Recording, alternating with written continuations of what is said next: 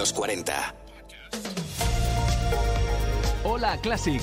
En el capítulo anterior de 2040, el psicólogo, coach certificado y especialista en inteligencia emocional, resiliencia personal y gestión de conflictos, Andreu Gatuellas nos daba dos claves para llegar con salud mental a 2040. Suda como mínimo tres veces por semana y mantén en orden tu vida, también a nivel de horarios.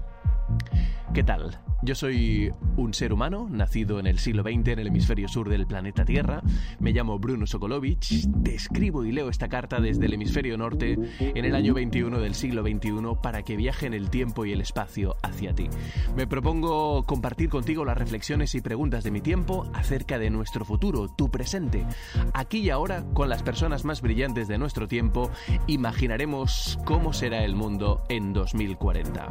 Hoy, nuestro invitado en un segundo capítulo dedicado a la inteligencia emocional nos va a dar una tercera clave sorprendente para llegar con cordura a 2040. Y también nos va a hablar de este mundo cada vez más acelerado y despistado en el que tenemos bulimia de información y anorexia de atención. Te doy la bienvenida a 2040. La vida del mañana hoy.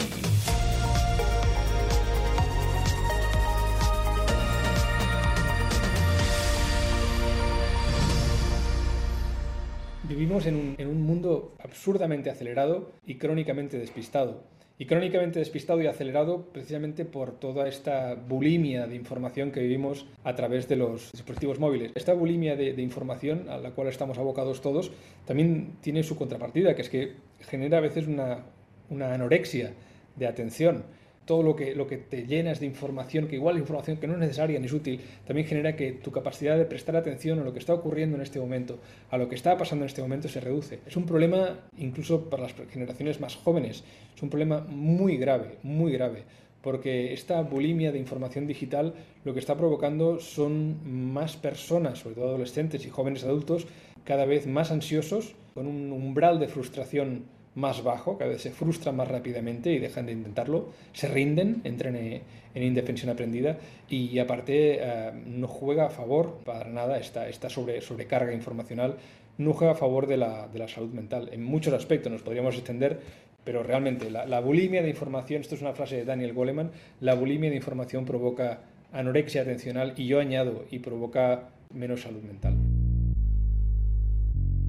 ¿Habremos llegado a un punto de infoxicación? ¿Deberíamos hablar ya de adicción digital? Seguramente necesitemos una buena dieta digital. La adicción a las redes, la adicción, la adicción digital ya está tipificada y ya se trata como tal, como una adicción, como una enfermedad eh, y, además eh, obviamente afecta a la capacidad atencional, con lo cual también afecta negativamente o afecta a la posibilidad de desarrollar un trastorno por déficit de atención o al menos incrementarlo. Provoca déficit atencional. Creo que todavía no somos conscientes de la pandemia que es esta reducción de la capacidad atencional. Y si hablamos de, de cómo trabajarlo, cómo tratarlo, um, yo te diría una cosa muy sencilla. Prueba a desterrar tu móvil dos horas al día, tres horas al día. No mirar el móvil, no mirar YouTube, no mirar eh, Amazon, no, no mirar WhatsApp. Instagram, no mirar WhatsApp, tres horas al día. A ver si eres capaz. A ver si eres capaz de levantarte por la mañana y no mirar el móvil hasta después de desayunar. No mirarlo. Sí, sí, a ver si eres capaz a las 9 de la noche eh, de desactivar tu móvil y no mirarlo hasta el día siguiente después de desayunar. Mm. Mira qué sencillo. Y un Veréis buen cómo en rato algún- antes de ir a dormir también. Exacto, exacto, exacto. A las 9 apagas, lo pones en avión y ya no lo vuelves a mirar hasta al día siguiente después de desayunar. Y Mm. fijaros, y seguramente en muchos casos mm, comprobaréis que os cuesta y que os genera inquietud, incluso un poquito de, de mal rollo, de, de- de- frustración. Pues, pues solo os digo eso, solo digo, desconecta tu móvil a las 9 de la noche a las 9 de la mañana. Y las personas más jóvenes, de verdad, eh, enseñadles a mantenerse, digamos, a una distancia prudencial de las pantallas y hacer un uso prudencial de los dispositivos electrónicos, que son maravillosos, ¿eh? La- yo, yo estoy muy a favor de, de- de los móviles, de- de las tabletas, de Internet, son, es una maravilla, es fantástico que tengamos todo esto, pero como todo, hay que ponerle puertas al campo.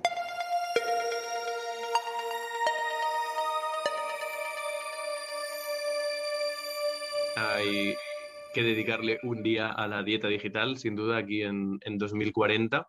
no hemos hablado lo suficiente de la importancia de la sociabilización, que me gustaría que fuera uno de los últimos temas que tratásemos, y de si mm, la ausencia de ella, por ejemplo, en esta pandemia que hemos vivido a principios de la década de los 20, si nos dejará secuelas importantes eh, por ejemplo, en 2040 o, aquello está tan lejos. El ser humano es un, es, un, es un, bicho, somos un bicho de tribu, somos un bicho de grupo, de pack, ¿de acuerdo? Somos un bicho de, de trabajar en grupo y por eso esa es una de las de las razones fundamentales por las cuales hemos triunfado, entre comillas, no sé si sería triunfar, digamos, como especie en el planeta, pero realmente somos la única especie que creo que habita todos los ecosistemas del planeta, absolutamente, absolutamente todos. ¿no? Y creo que, que la, gran éxito ha sido trabajar en grupo, trabajar en pack, ¿de acuerdo? Punto número uno. Punto número dos. Nuestro sistema nervioso y nuestra biología está condicionada para trabajar en grupo y en pack, es decir, nuestro cerebro no funciona bien o empieza a no funcionar bien cuando tenemos privación de contacto con los demás o privación de interacciones positivas con los demás. Eh, yo soy una persona introvertida, introvertida, que, los introvertidos no es que no nos guste la gente, sencillamente es que tenemos un umbral de saturación estimular más bajo que los extrovertidos. Es decir, mm. más rápidamente, o sea, si me invitas a una fiesta voy a ir, pero seguramente seré el primero que me voy a ir. Eh, iré a la fiesta, pero seguramente pues, no me quedaré hasta el final, porque llega un momento en que los, introvertidos decimos, mejor me voy a casa a ver una peliculita, que estaré más bien.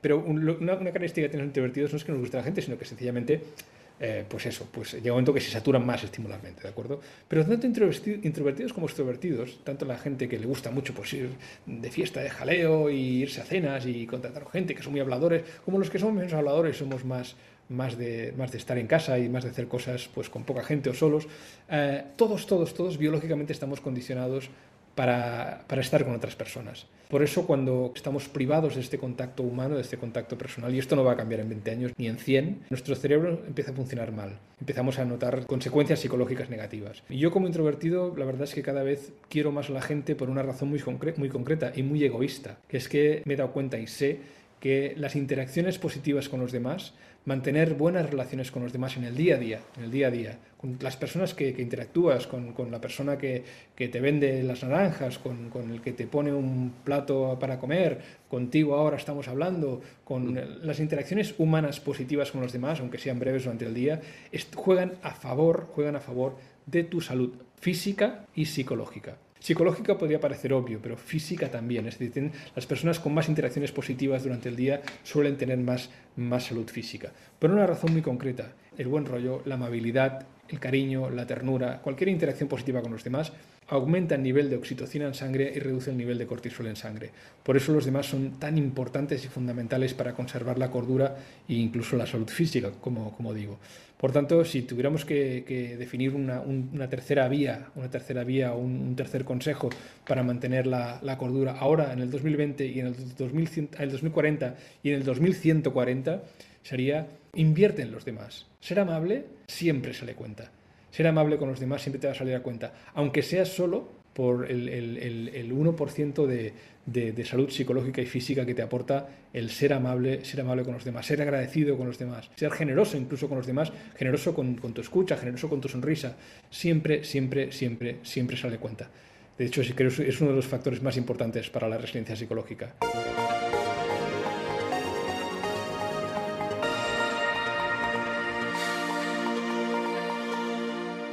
¿Y a través de pantallas también o esa sociabilización ves sus efectos positivos solo eh, cuando es presencial? No, a través de pantallas también.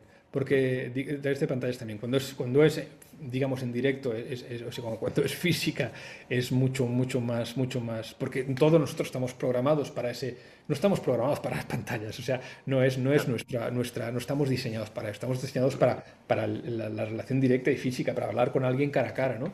Pero, pero, pero por pantallas también, por pantallas también. Fíjate que yo hago, hago hincapié en, en que ser amable con los demás siempre se la cuenta. Es más, tiene una cosa, ser amable con los demás para mí es un indicador de inteligencia emocional. Porque no solo siendo amable con los demás eres, eres generoso, no solo haces bien al otro, sino que además, también te haces bien a ti a nivel, a nivel psicoemocional. Por tanto, para mí el esforzarse en ser amable con los demás, en tratar bien a los demás, en, escuchar a los demás, en tener paciencia, em, para mí es, es, es no, solo, o sea, no solo es fundamental para la salud psicológica, sino que además eh, digo a veces que es, que es un acto de egoísmo darwiniano, ¿no? de egoísmo para la supervivencia. Tratar bien a los demás es un acto de egoísmo darwiniano, porque en el fondo nos está dando más, más lides o más oportunidades para mantener nuestra, nuestra cordura. A ver si esto tenían razón los que hablaban de karma eh, por ahí por Oriente, ¿no? Que está relacionado con esto, ¿no? De, eh, pues, pues, no lo había pensado nunca. Pues no lo había pensado nunca, pero, pero, pero si no nevero, ven trovato. Haz el bien y te volverá. Haz el bien y ya te está volviendo. En directo.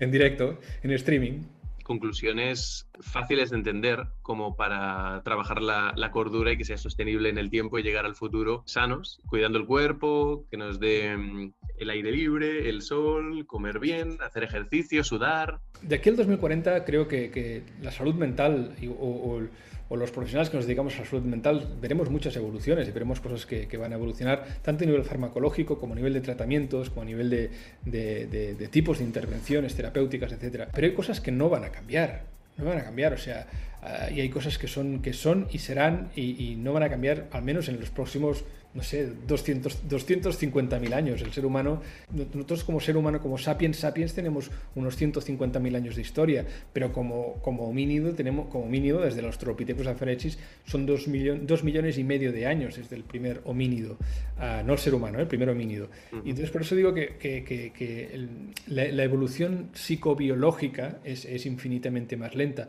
Por tanto, hay ciertos factores que ni en 20 años ni en 100 van a cambiar y hay cosas que nos van a sentar bien siempre, como por ejemplo los que hemos mencionado hoy, ¿no? el, tema de, sudar, de tener, de tener un orden en tu vida para tener una mayor sensación de control y, para, y, para, y el hecho de cultivar conscientemente las, las interacciones sociales positivas en el, día a día.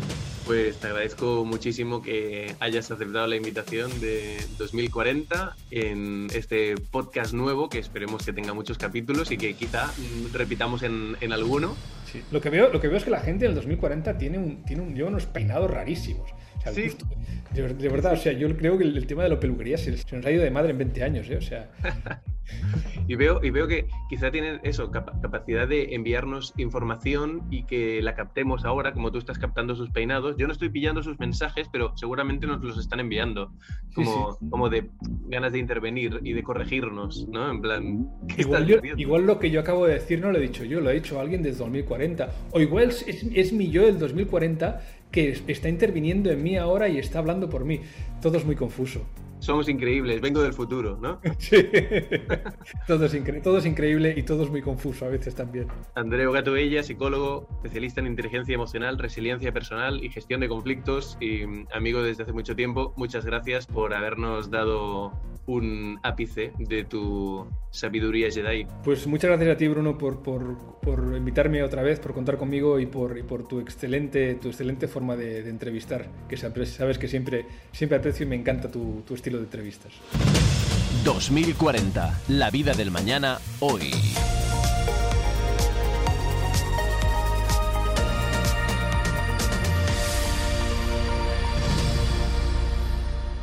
...2040 con Bruno Sokolovic. Suscríbete a nuestro podcast y descubre más programas y contenido exclusivo accediendo a los 40 podcast en los40.com y la app de los 40.